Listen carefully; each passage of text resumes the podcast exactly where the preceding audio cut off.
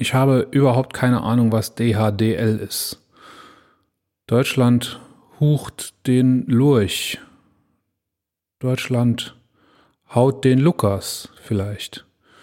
Du hast dich lieb. Ich habe keine Ahnung.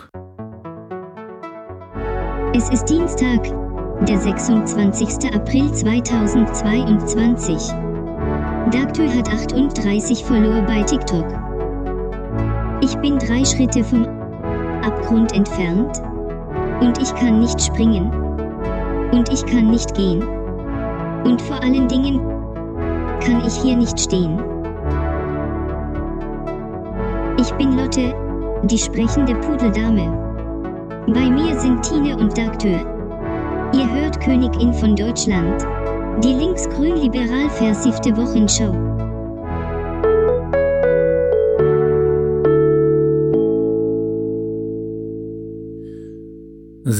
Ist leider heute nicht da, denn sie ist krank und äh, ich muss alleine hier bleiben, aber die äh, Gesundheit von Tine ist uns wichtiger, als äh, diesen Podcast hier zusammen zu machen. Und deshalb muss ich das Ding hier alleine wuppen. Und äh, aber liebe Tine, von hier aus alles, alles Liebe und alles Gute und nur die beste Besserung. Äh, und werd bald wieder gesund. Nächste Woche sind wir wieder hier zusammen am Start. Und ich wette, dass es ganz, ganz viele HörerInnen gibt, die jetzt auf Pause drücken, schnell auf unsere Facebook-Seite oder auf unsere Instagram-Seite oder auf unsere Homepage gehen und dort einen Kommentar hinterlassen und dir dort gute Besserung wünschen und mit dir fühlen. So, aber wir, liebe HörerInnen, sind heute unter uns und äh, ich fange mal an, wie Xavier Naidu das getan hat mit äh, Servus, ihr Lieben. Lass mal quatschen über die Themen, die uns in der vergangenen oder die mich in der vergangenen Woche leider alleine bewegt haben. Und äh, da wären Minister raus, Minister rein, Abgründe, Wahlen, nicht wir und nicht die und ein Hygiene-Tweet. Aber zuerst äh, die, das Königin von Deutschland Trendbarometer äh, normalerweise diskutieren Tine und ich als Lockerungsübung über die ersten drei Twitter-Trends total unvorbereitet und dasselbe werde ich jetzt alleine probieren. Ich muss erstmal zu Twitter hier surfen auf meinem Handy und dort versuchen, die Trends zu finden. Ähm, okay, da bin ich. Erster Trend DHDL. What the heck? Ich habe überhaupt keine Ahnung, was DHDL ist. Deutschland hucht den Lurch. Deutschland haut den Lukas vielleicht. Du hast dich lieb. Ich habe keine Ahnung, was das heißt. Ich werde heute Abend wahrscheinlich Tina anrufen müssen und fragen, was das bedeutet. Ich bin sicher, Tina hätte das gewusst. Hashtag DHDL. Naja, Hashtag 2, da kann ich vielleicht was dazu sagen, das perfekte Dinner. Ich weiß, dass das eine Kochsendung ist, die im Fernsehen kommt und die auf, ne, nicht Pro 7, Vox, glaube ich, kommt, wo sich Leute gegenseitig bekochen. Und ähm, das ist auch genau schon alles, was ich dazu sagen kann. Ich habe keine Ahnung, warum das heute trendet. Äh, vielleicht kommt das gerade. Ähm, ich zeichne anders als sonst nicht am Nachmittag mit Tina auf, sondern es ist schon etwas später am Abend, am Montagabend und vielleicht kommt dann gerade das perfekte Dinner und die Twitter-Gemeinde tauscht sich darüber aus, äh, über das Schnitzel, das es gerade gibt oder über den Brokkoli, der ja äh, doch auch immer zu weich ist. Ne? So, und Trend Nummer drei. Heute geht's hier im Schweinskalopp, Schweinskalopp, im Schweinsgulasch durch die Twitter-Trends. Trend Nummer drei ist Macron. Dazu kann ich was sagen, äh, das tue ich aber nicht jetzt, das tue ich später, denn äh, da steht noch was auf meinem Zettel zum Thema Macron, denn nämlich einer der Abgründe, mit denen ich mich heute beschäftigen möchte, ist ähm, die Wahl in Frankreich. Und äh, wo wir es ja nun mal gerade geschafft haben, eben nicht den Abgrund runter zu fliegen, sondern nochmal gerade die Kurve gekriegt haben. Und es war aber schon knapper als beim letzten Mal. Und äh, genau darum wird es gleich gehen. Ich möchte aber erst noch äh, ein paar Updates machen. In der letzten Folge vor Ostern, Ostern haben wir, äh, waren wir so frei, uns mal frei zu nehmen, die Tine und ich. Ähm, in der Folge davor haben wir gesprochen unter anderem über Anne Spiegels Rücktritt als Ministerin, als Bundesfamilienministerin. Sie ist zurückgetreten äh, wegen einer Urlaubsaffäre. Das haben wir groß und breit diskutiert. Da hat es jede Menge Feedback äh, gegeben. Ähm, auch Feedback von Leuten, die uns und vor allem mir nicht zugestimmt haben, ähm, als ich gesagt habe, dass ich ähm, den Rücktritt für gerechtfertigt halte. Ähm, es war vielleicht ein Missverständnis, vielleicht ähm, aber auch tatsächlich meine Position, die da nicht so gut angekommen ist. Ich möchte das noch einmal klar sagen. Ich bin nicht der Meinung, dass ähm, MinisterInnen keinen Urlaub machen dürfen. Und ähm, bei solch besonderen Umständen, ähm, mit denen wir es bei Anna Spiegel zu tun haben, darf das auch mal ein paar Wochen länger sein. Da habe ich nicht das allergeringste Problem damit. Und ich habe natürlich auch kein Problem damit, dass Anne Spiegel eine Frau ist und dass man mit Männern vielleicht anders umgegangen wäre, wobei ich mir da gar nicht so ganz sicher bin. Womit ich aber ein Problem habe, ist, dass Anne Spiegel das Parlament angelogen hat. Es werden da Vergleiche gezogen ähm, von ähm, dem jetzigen Bundespräsidenten äh, Steinmeier, der in seiner Zeit als äh, Fraktionsvorsitzender der SPD-Bundestagsfraktion mal sich eine Auszeit genommen hat, die sehr, sehr wohlwollend zur Kenntnis genommen wurde. Da war es aber so, der hat vorher Bescheid gesagt, dass er sich jetzt eine Auszeit nimmt, seiner Frau eine Niere spendet. Er hat vorher gesagt, wie lang, wie lang das dauern würde. Das hat sehr lang gedauert. Frank-Walter Steinmeier hatte damals kein Ministeramt, aber immerhin war er ähm, Fraktionsvorsitzender der SPD-Fraktion im Bundestag, was ja auch ähm, ein Amt ist und ähm, ja doch kein äh, so beiläufiges. Und wie gesagt, er hat das vorher gesagt und das ist auf sehr, sehr gute Resonanz gestoßen.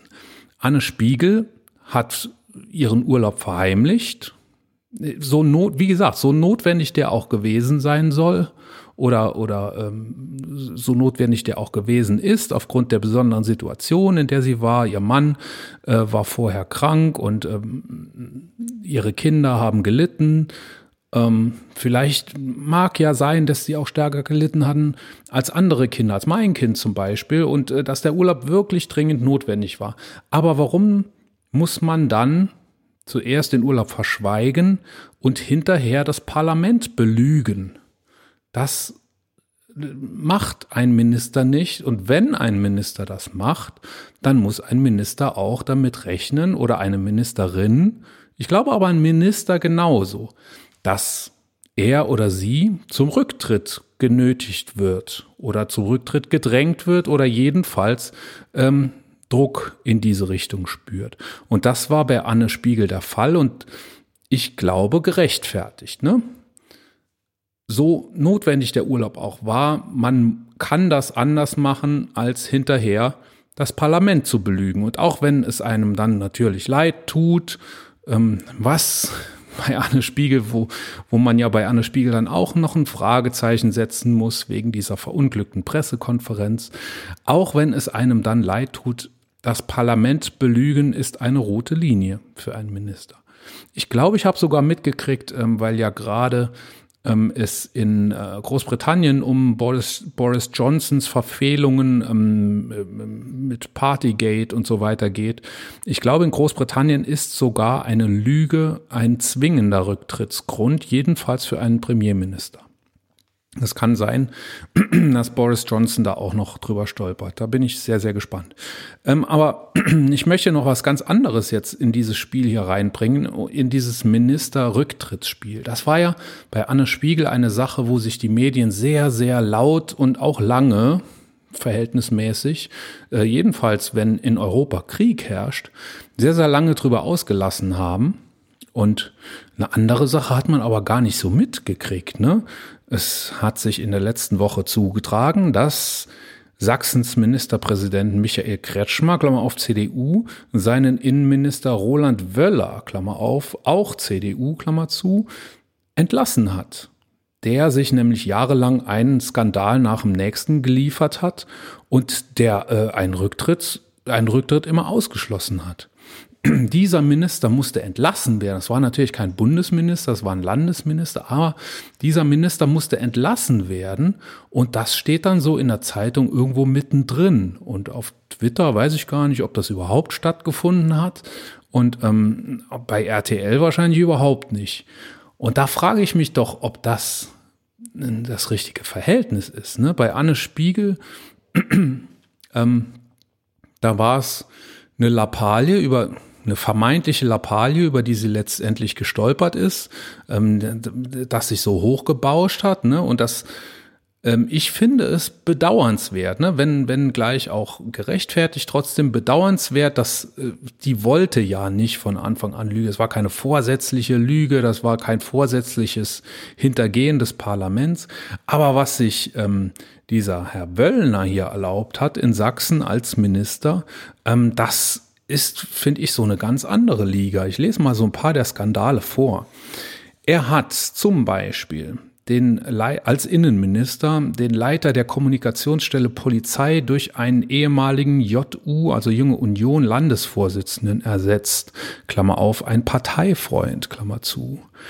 Er hat oder in seine Zeit als Minister fiel der Skandal in dem ein LKA-Mitarbeiter 2018 auf einer Pegida-Demo in, in Dresden einen Journalisten bepöbelte. In seine Amtszeit fielen die Ausschreitungen in Chemnitz 2018, als viel zu wenige Polizeikräfte vor Ort waren, trotz Warnungen des Verfassungsschutzes und als es ähm, dadurch, mitunter dadurch äh, zu schweren Ausschreitungen gekommen ist. In seiner Amtszeit fallen die flüchtenden Polizisten bei den Querdenker-Ausschreitungen in Leipzig 2020.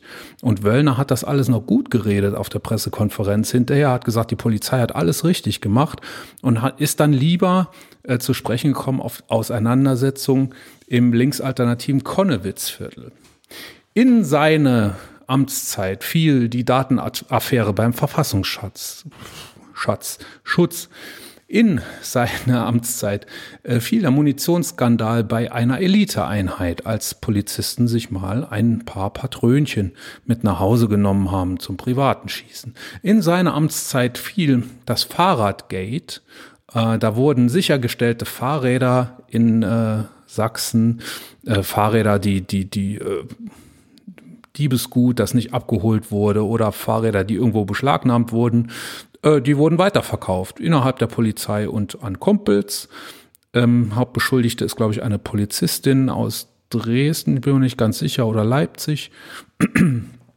Fiel alles auch in die Amtszeit von Herrn Wöller als Innenminister.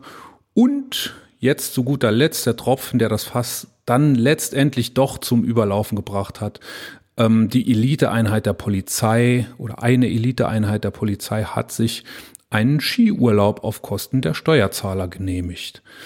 Als, also auch ein No-Go und das hat jetzt offensichtlich ähm, Ministerpräsidenten Kretschmer bewogen, diesen Minister zu entlassen. Und ich finde es skandalös, darüber liest man überhaupt nichts. Da kann die CDU sich schön wegducken ähm, und als wäre nichts gewesen. Und das ganze, die ganze Republik zerreißt sich das Maul über die grüne Ministerpräsidentin, die einmal gelogen hat. Ich finde, das hier ist ein ganz, ganz anderes Kaliber.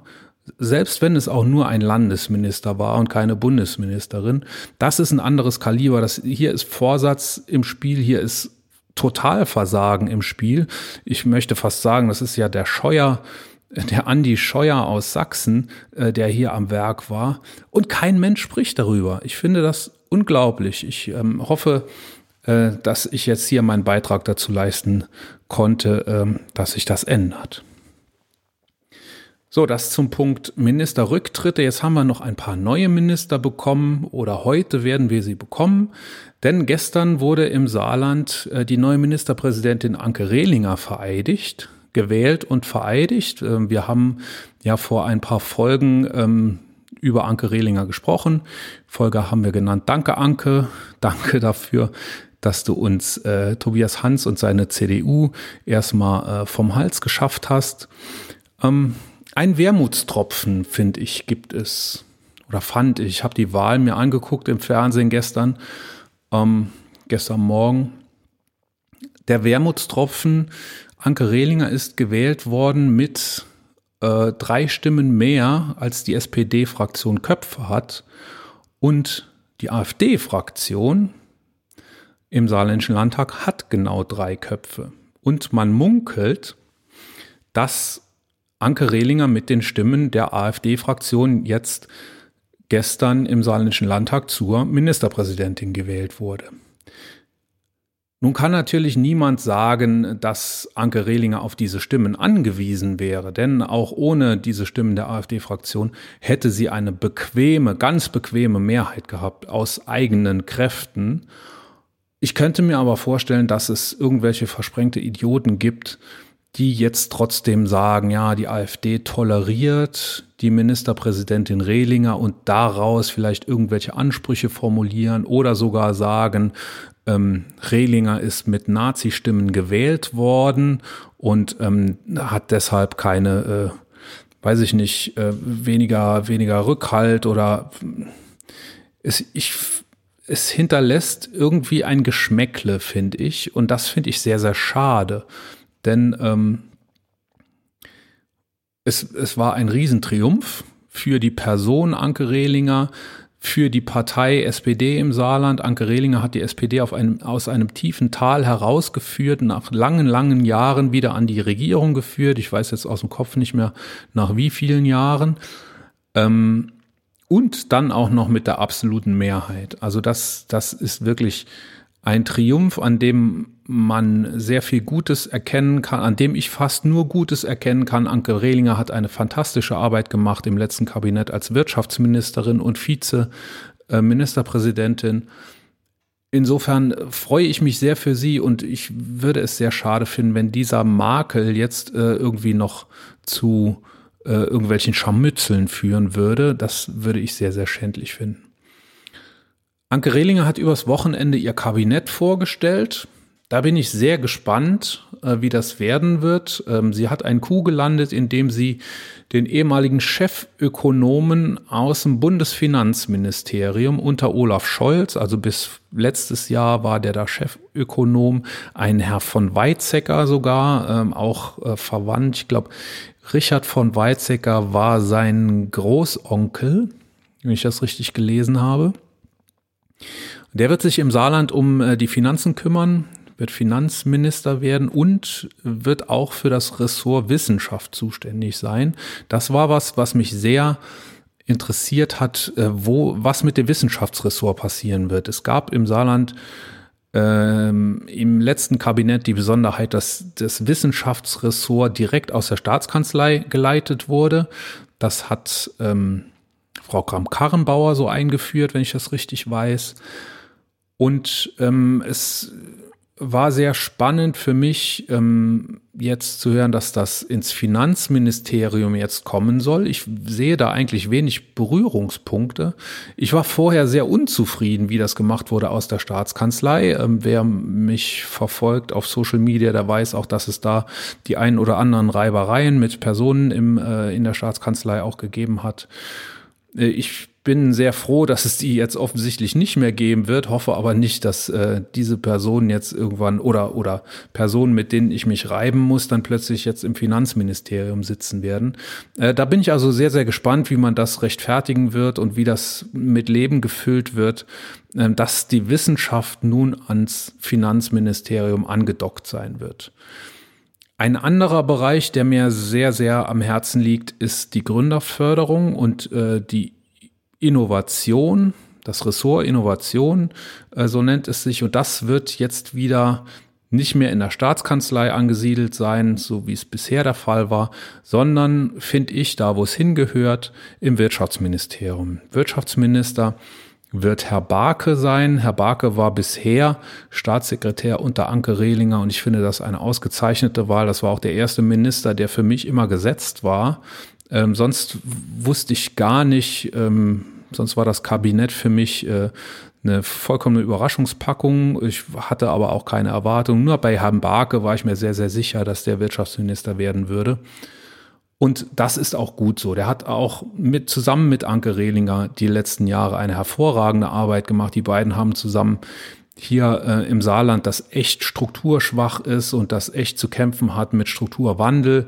Ähm, die beiden haben dort fantastische Industrieansiedlungen gemacht. Das Saarland ist ein Land, das geprägt ist von Montanindustrie, die ja nun mal ähm, die besten Zeiten hinter sich hat, und von ähm, Automobilindustrie, wo so das Damoklesschwert immer über uns äh, herrscht, ob das große Fordwerk, das im Saarland zigtausende Jobs sichert, direkt und indirekt eben über Zulieferindustrie, ob dieses Fortwerk in den nächsten Jahren geschlossen wird. Es ist so, das habe ich glaube ich im Podcast auch schon mal gesagt, es gibt ein Fortwerk in Valencia, meine ich, in Spanien, und es gibt ein Fortwerk in Saloy und eins der beiden wird in den nächsten Jahren geschlossen.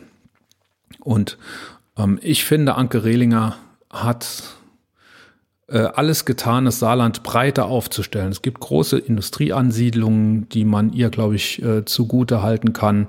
Äh, es gibt einen, einen Fahrradbauer, Kettler, es gibt einen Küchenbauer, no, Nobi, irgend sowas. Und ähm, es wird eine große äh, Autobatteriefabrik womöglich bald geben.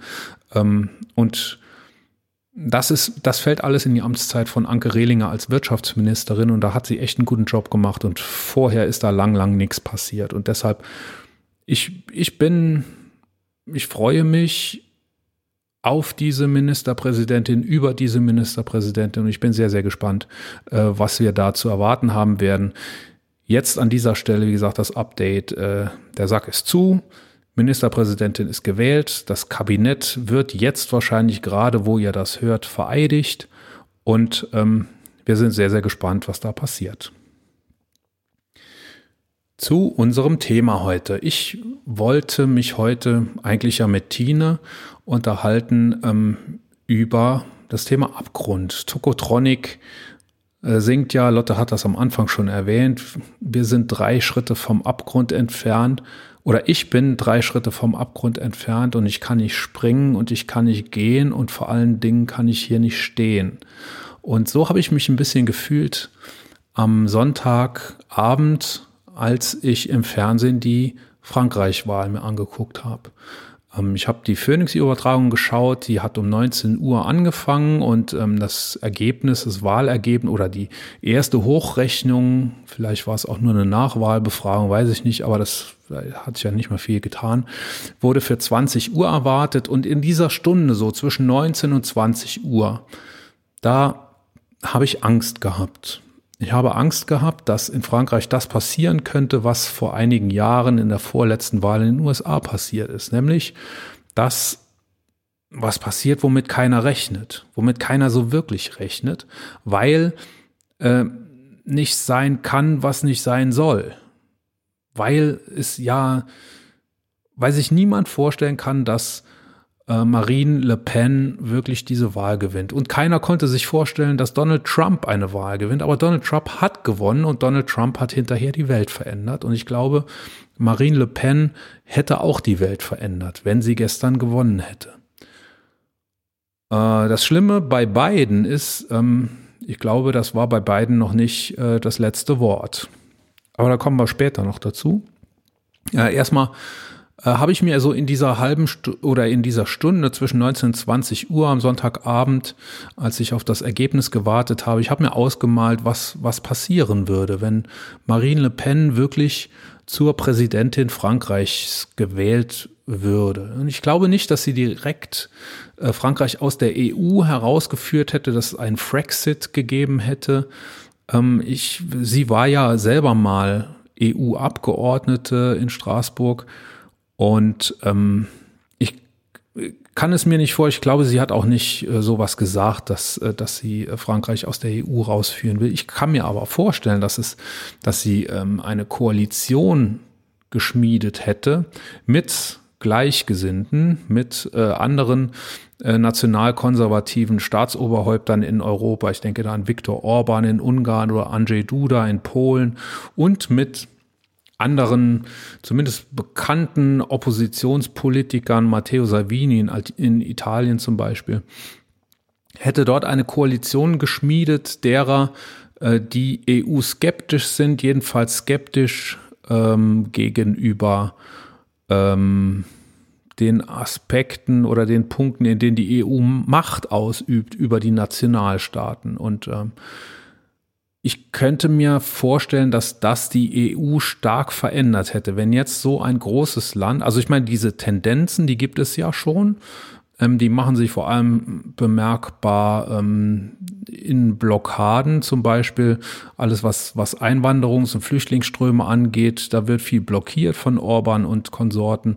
Ähm, wenn diese Koalition, die es ja jetzt schon gibt, wenn die jetzt eine, ein so starkes Land wie Frankreich und Marine Le Pen noch dazu bekommen würde, dann würde sie sehr viel mächtiger werden und dann würden diese Tendenzen sehr, sehr viel stärker zum Tragen kommen. Und das war was, wovor ich wirklich Angst hatte in dieser Stunde äh, zwischen 19 und 20 Uhr am Sonntag. Und ähm, ich glaube, wie gesagt, kein EU-Austritt Frankreichs, aber ich glaube, Frankreich hätte die EU verändert und auch federführend verändert durch das Gewicht äh, das Frankreich Nummer hat äh, durch die durch die Wirtschaftskraft und die und die ähm, Einwohnerzahl. Ähm, wenn da aus Frankreich nationalkonservative Töne angestimmt worden wären in der EU, dann hätte das, glaube ich, dann würde das ganz anders nachhallen, als das im Moment noch der Fall ist, wo das nur so ein paar Randstaaten, nenne ich das jetzt mal despektierlich, was ich nicht sollte, ähm, tun, ähm, wie Ungarn und Polen.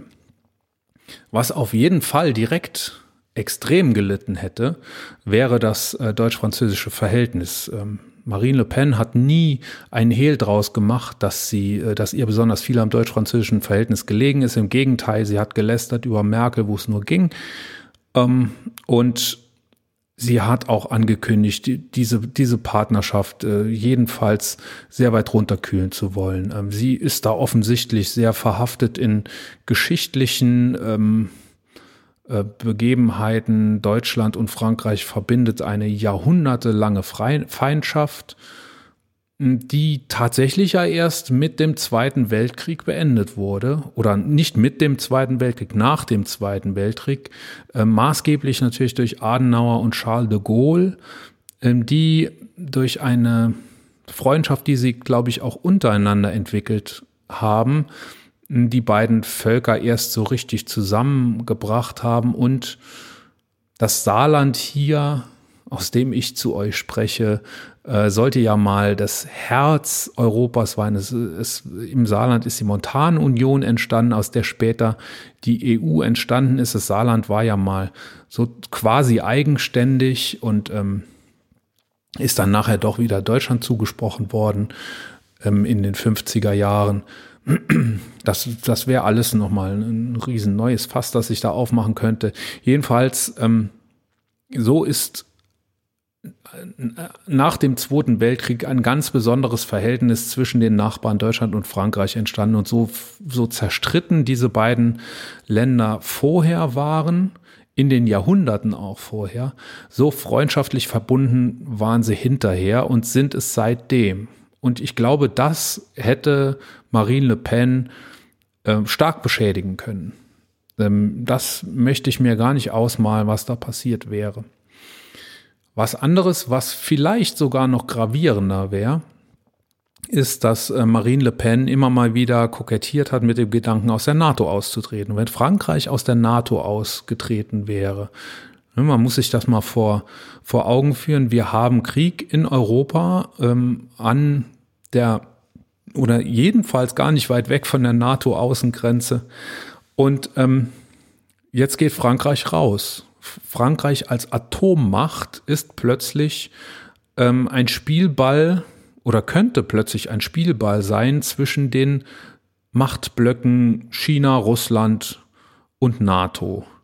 Was, was kann da alles passieren? Ich glaube, da kann wirklich alles passieren. Und wenn dann ähm, die Entscheidungen getroffen werden von Leuten, die, mh, hm, ich möchte nicht sagen geisteskrank, aber irgendwie, die, also so Leute sind ja auch manchmal sehr intelligent, aber irgendwie haben sie sich ideologisch doch irgendwo verlaufen. Ne? Und wenn, wenn dann der Daumen am roten Knopf von solchen Leuten und ohne irgendwelche partnerschaftlichen ähm, Verbindungen ähm, gedrückt werden kann, dann halte ich das für sehr, sehr, sehr, sehr gefährlich und ich bin sehr, sehr, sehr, sehr froh und ich war dann am Sonntag um 20 Uhr sehr, sehr froh, als ich dann diese Zahl 58, irgendwas für Macron gelesen habe. Und ähm, ich habe dann auch direkt ausgeschaltet. Ich habe dann Tagesschau angemacht und mir den Krimi angeguckt. Äh, der geneigte Hörer und die geneigte Hörerin wissen, dass ich ein großer Krimi-Fan bin. Übrigens am Sonntag zum ersten Mal Frau König alleine ohne Herrn Bukow. Ähm, war aber auch gut. Also toller Krimi, fand ich. Ähm, Polizeiruf, ne? nicht Tatort am Sonntag. Aber äh, wer es nicht geguckt hat, äh, gerne in der Mediathek nachgucken. Es lohnt sich auf jeden Fall. Ähm, das konnte ich dann auch genießen, nachdem ich äh, dann wirklich, wirklich ähm, erleichtert war durch diesen Moment, in dem diese 58 auf meinem, auf meinem Fernseher gestanden hat. Und ja, Wermutstropfen ist natürlich, dass die Entwicklung äh, aber trotzdem Anlass zur Sorge gibt. Ne? Äh, wir hatten ja mal die Emma Kohler zu Gast, ähm, die äh, sehr politisch immer twittert und die hat heute getwittert, ähm, die Ergebnisse von Marine Le Pen in den letzten drei Präsidentschaftswahlen ähm, und vorletztes Mal war sie, ich glaube, aus dem Kopf bei 21 Prozent. Letztes Mal war sie, das weiß ich jetzt nicht mehr ganz genau, bei 35 Prozent etwa und jetzt bei über 40 Prozent. Und das ist natürlich eine Entwicklung, die sehr, sehr, sehr, sehr ähm, besorgt macht. Mich jedenfalls. Und ich glaube, beim nächsten Mal, bei der nächsten französischen Präsidentschaftswahl, äh, wird diese Stunde zwischen 19 und 20 Uhr noch ein bisschen äh, heftiger werden, denn ähm, dann sind es vielleicht nicht noch drei Schritte bis zum Abgrund, dann sind es vielleicht nur noch zwei Schritte bis zum Abgrund und dann ähm, wird es wahrscheinlich größere Anstrengungen eines Macrons oder eines von wem auch immer äh, wer dann auch immer dann in dieser Stichwahl stehen wird, äh, brauchen, um diesen rechten Sumpf trocken zu legen. Und das ist es, was mich sehr, sehr, ähm, sehr, sehr äh, besorgt macht, wie gesagt. Das Schöne, was am Sonntag passiert ist, es gab noch eine Wahl in einem EU-Staat, nämlich in Slowenien. Ist, ist Slowenien in der EU, weiß ich nicht, in einem europäischen Staat in Slowenien. Ähm, und dort gab es eine Überraschung, und zwar eine positive Überraschung, eine sehr positive Überraschung. Robert Golob, ein politischer Quereinsteiger, der die liberal-grüne Freiheitsbewegung gegründet hat, erst kurz vor der Wahl jetzt, ähm, der hat es aus dem Stand zum Sieg bei der Parlamentschaftswahl äh, in Slowenien geschafft und hat äh, den Rechtspopulisten Janša in seine Schranken verwiesen. Und das ist eine sehr, sehr gute Nachricht. Das wird jetzt auch reichen mit den Sozialdemokraten zusammen ähm, zu einer liberalen, grün-liberal-sozialen äh, Koalition, die die nationalkonservative Regierung ablösen wird in Slowenien. Ähm, die ist dort erst seit kurzer Zeit in Kraft, ähm, aber Janscha war haushoher Favorit wohl in dieser Wahl, hat es aber trotzdem nicht geschafft. Golob hat ähm, mit der Freiheits, mit dem Freiheitsversprechen diese Wahl gewonnen und äh, hat gezeigt, dass es doch noch geht, ähm, die Tendenz eben umzudrehen. Dass es nicht die Nationalkonservativen sind, die immer stärker werden, sondern ähm, dass wir es auch nochmal schaffen, das Ruder rumzureißen. Und äh, ich glaube, das wird in der nächsten französischen Präsidentschaftswahl notwendig werden, wenn wir eben von dem Abgrund uns wegbewegen wollen und es nicht wie bisher äh, immer dichter an ihn herantasten wollen. Das ist der eine große Abgrund, der rechtsnationale, nationalkonservative Abgrund. Der andere Abgrund ist natürlich der Krieg, den wir haben. Und Tino und ich haben uns ähm, die ganze Zeit eigentlich bewusst entschieden, nicht viel zum Krieg zu sagen. Ich will jetzt eine Sache äh, reinbringen, die mich schon länger beschäftigt, ähm, weil ich die unterrepräsentiert sehe oder, oder ähm, so total einseitig betrachtet in den Medien. Ähm, sonst also Tino und ich, wir haben uns immer gesagt, es gibt so viele Leute, die so viele schlaue Sachen über Krieg, über diesen Krieg sagen. Äh, so gut sind wir nicht in der Materie und so gut kennen wir uns nicht aus. Also halten wir da lieber die Klappe. Ähm, die Leute, die da was dazu sagen, die können das besser als wir. Aber diesen einen Punkt, wie gesagt, ich höre da nur immer die eine und selbe Meinung. Und ich habe aber, ich weiß nicht genau, ob ich mich der anschließen kann. Und da geht es darum, dass die SPD ja so unter Beschuss ist, dass ihre Politik in den letzten zehn oder sogar noch mehr Jahren viel zu russlandfreundlich war.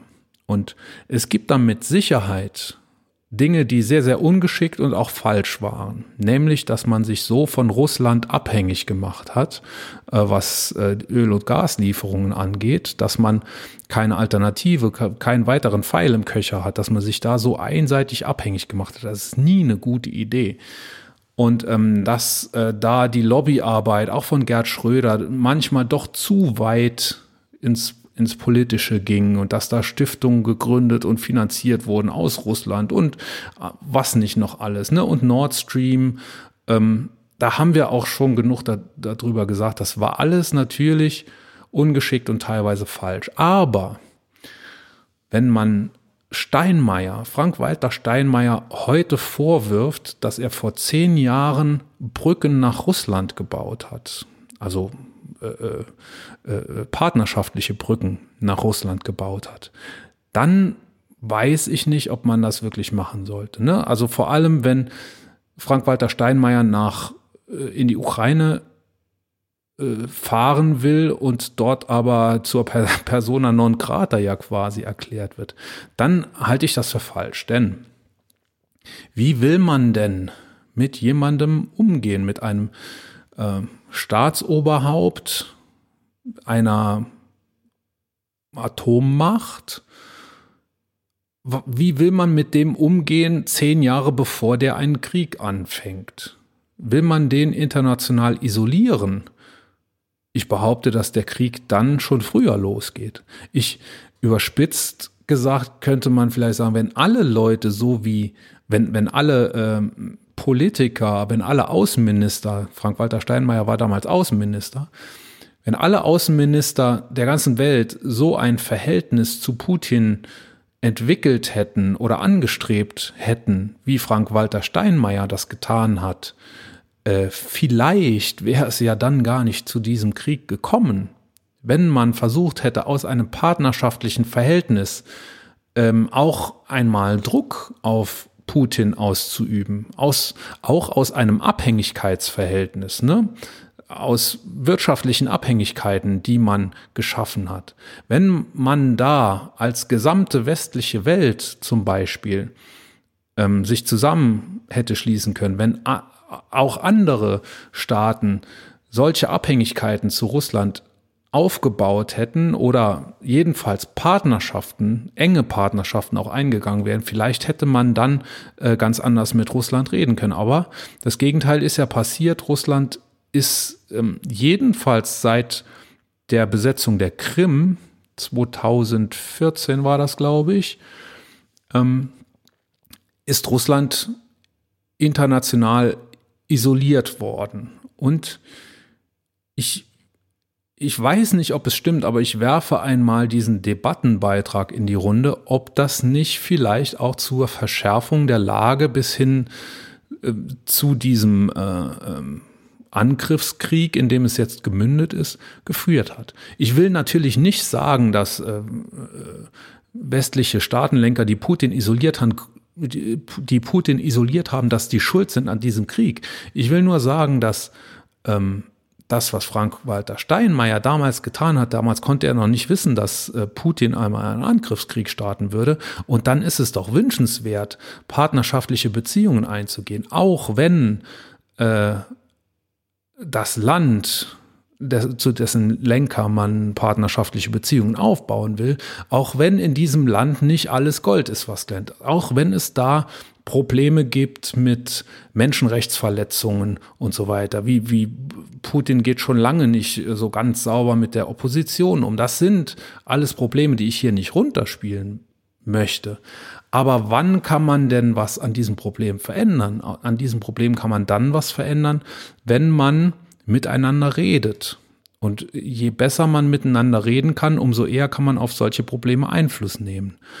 Und wenn man dann sagt, ja, bei, bei, bei, Putin hätte man das aber wissen müssen, dann frage ich, äh, welcher Staatenlenker wird denn in den nächsten zehn Jahren irgendwo einen Krieg anfangen, irgendwo einen, einen, einen Überfall auf ein anderes Land starten? Wird es vielleicht sogar ähm, aus China heraus mal sowas geben? Sollen wir dann jetzt die alle Wirtschaftsbeziehungen, die wir haben, zu China abbrechen. Da würde in Deutschland die Hälfte der Wirtschaft morgen Bankrott anmelden, wenn wir mit China keine Wirtschaftsbeziehungen mehr hätten. Und in China gibt es mit Sicherheit mindestens genauso große, ja, man, man kann das natürlich nicht vergleichen, aber in China gibt es auch Menschenrechtsverletzungen. In China wird auch mit Oppositionellen nicht sauber umgegangen. Und ähm, was Habeck jetzt gesagt hat, in, in, äh, im arabischen Raum, wo wir unser Öl kaufen, wo wir unser Öl kaufen, wenn wir es aus Russland nicht kriegen, äh, da gibt es auch Menschenrechtsverletzungen. Natürlich, unser Konsum, äh, wir machen uns immer schmutzig, wenn wir konsumieren und wenn wir, äh, wenn unsere Wirtschaft laufen soll. Wir machen uns immer schmutzig. Und ja, es war ungeschickt, so eine einseitige Abhängigkeit von Russland aufzubauen? Ja. Aber nein, es war nicht falsch, meiner Meinung nach, ein partnerschaftliches Verhältnis und ein möglichst partnerschaftliches Verhältnis zu Russland aufzubauen. Jedenfalls vor der Annexion der Krim. Ich finde es falsch, das Frank-Walter Steinmeier heute vorzuwerfen. Hätten andere Staaten auch genauso partnerschaftlich gehandelt, hätte man Putin auch, ich will nicht als Putin-Versteher jetzt hier rüberkommen, aber hätte man Putin vielleicht auch mal zugehört, dann hätte man vielleicht auch mal merken können, was das für einer ist und vielleicht über andere Kanäle aus einem partnerschaftlichen Verhältnis heraus einwirken können und vielleicht oder möglicherweise auch Druck ausüben können auf diesen Putin. Das geht nur aus einer Partnerschaft heraus und das geht nicht aus einer isolierten äh, Stellung heraus. Man kann nicht Putin isolieren und dann noch denken, man könnte ihn irgendwie beeinflussen. Man kann Putin isolieren natürlich, man kann Putin von allem abschneiden und dass das jetzt getan wird, das ist auch richtig, aber damit verhindert man keinen Krieg. Wir können auch China jetzt nicht isolieren. Also ich meine, äh, das kann sich eh keiner leisten, China zu isolieren, aber auch andere Bösewichte.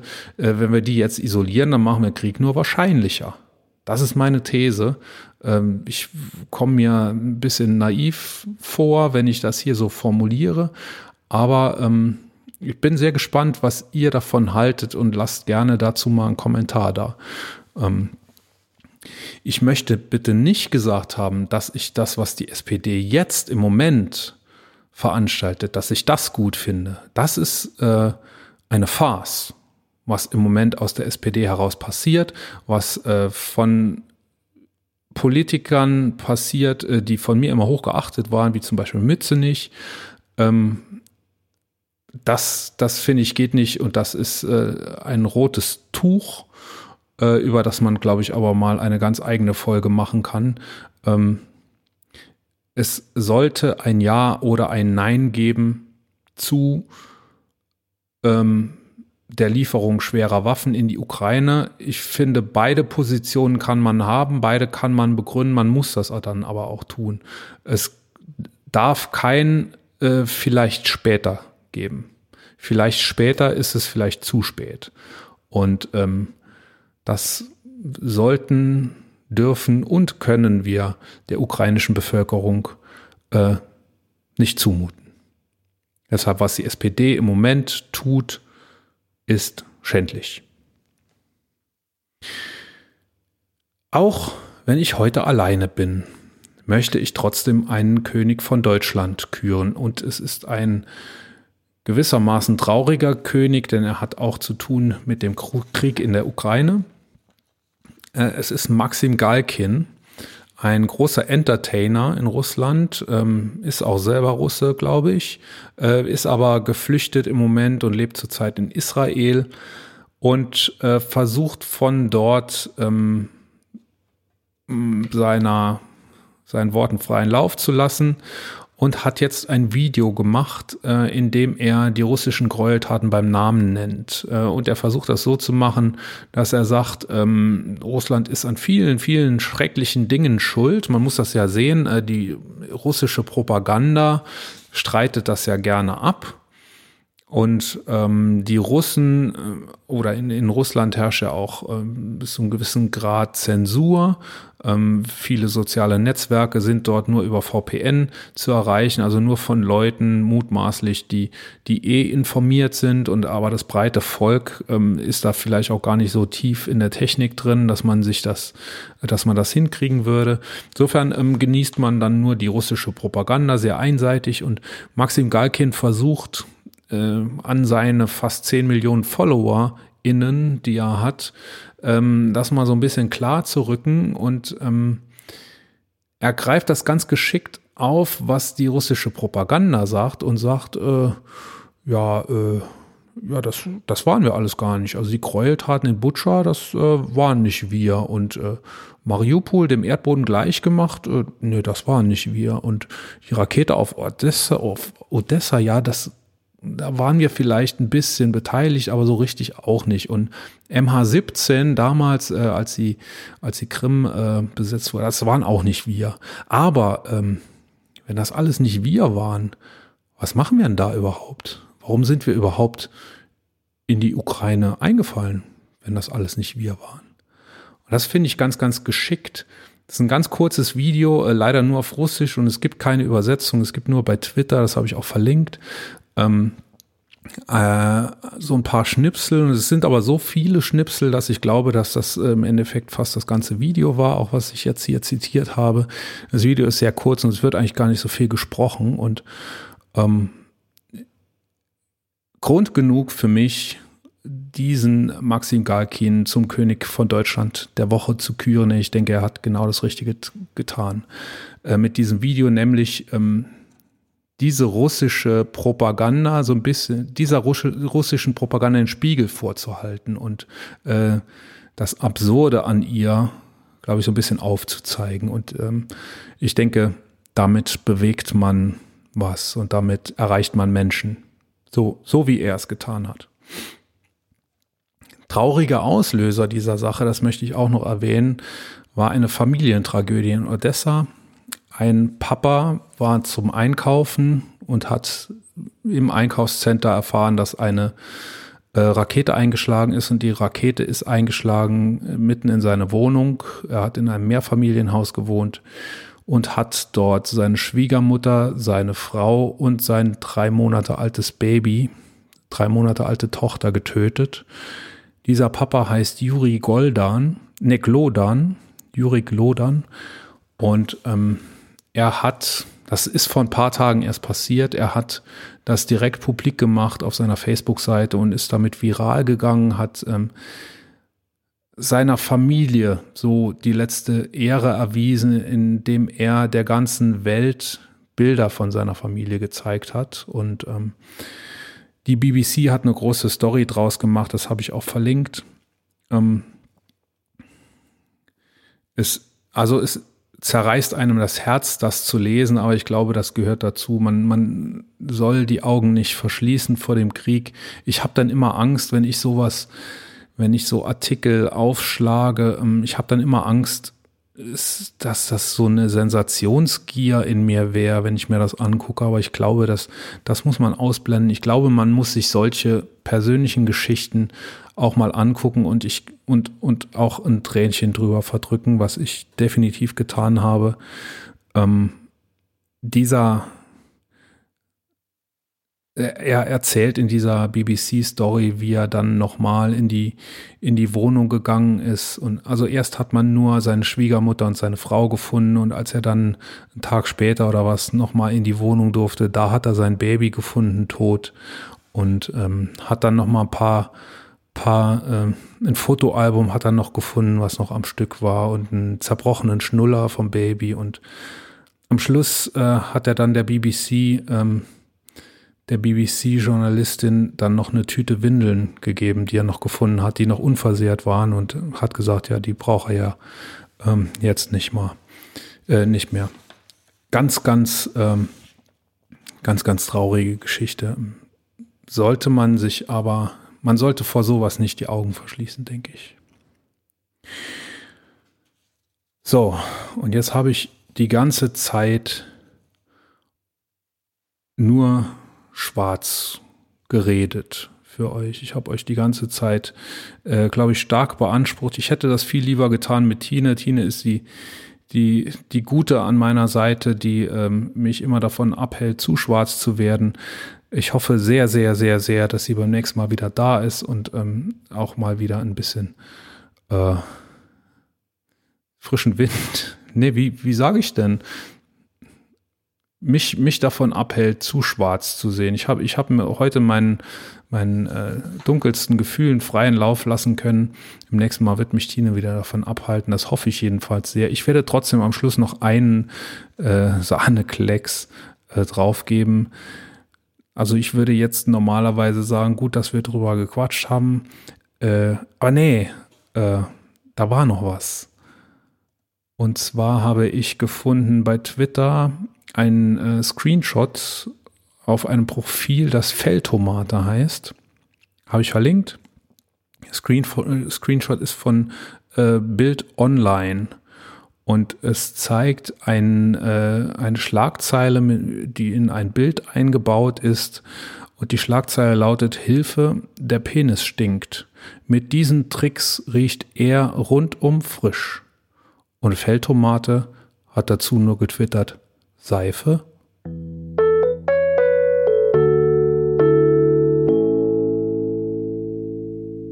Das war die Königin für diese Woche. Wir hören uns wieder nächsten Dienstag. Links zum Kommentieren, zur Kontaktaufnahme und zu unseren Social Media Präsenzen findest du in den Shownotes. Ciao und bis nächste Woche. Wir sagen Danke fürs Zuhören. Wenn wir euch gefallen haben, abonniert uns jetzt gleich und empfehlt uns dann sofort weiter. Und wenn wir euch ganz besonders gut gefallen haben, freuen wir uns dann noch über eine gute Bewertung auf eurer Lieblings-Podcast-Plattform, denn das hilft uns sichtbarer zu werden. Vielen lieben Dank und ciao bis nächste Woche.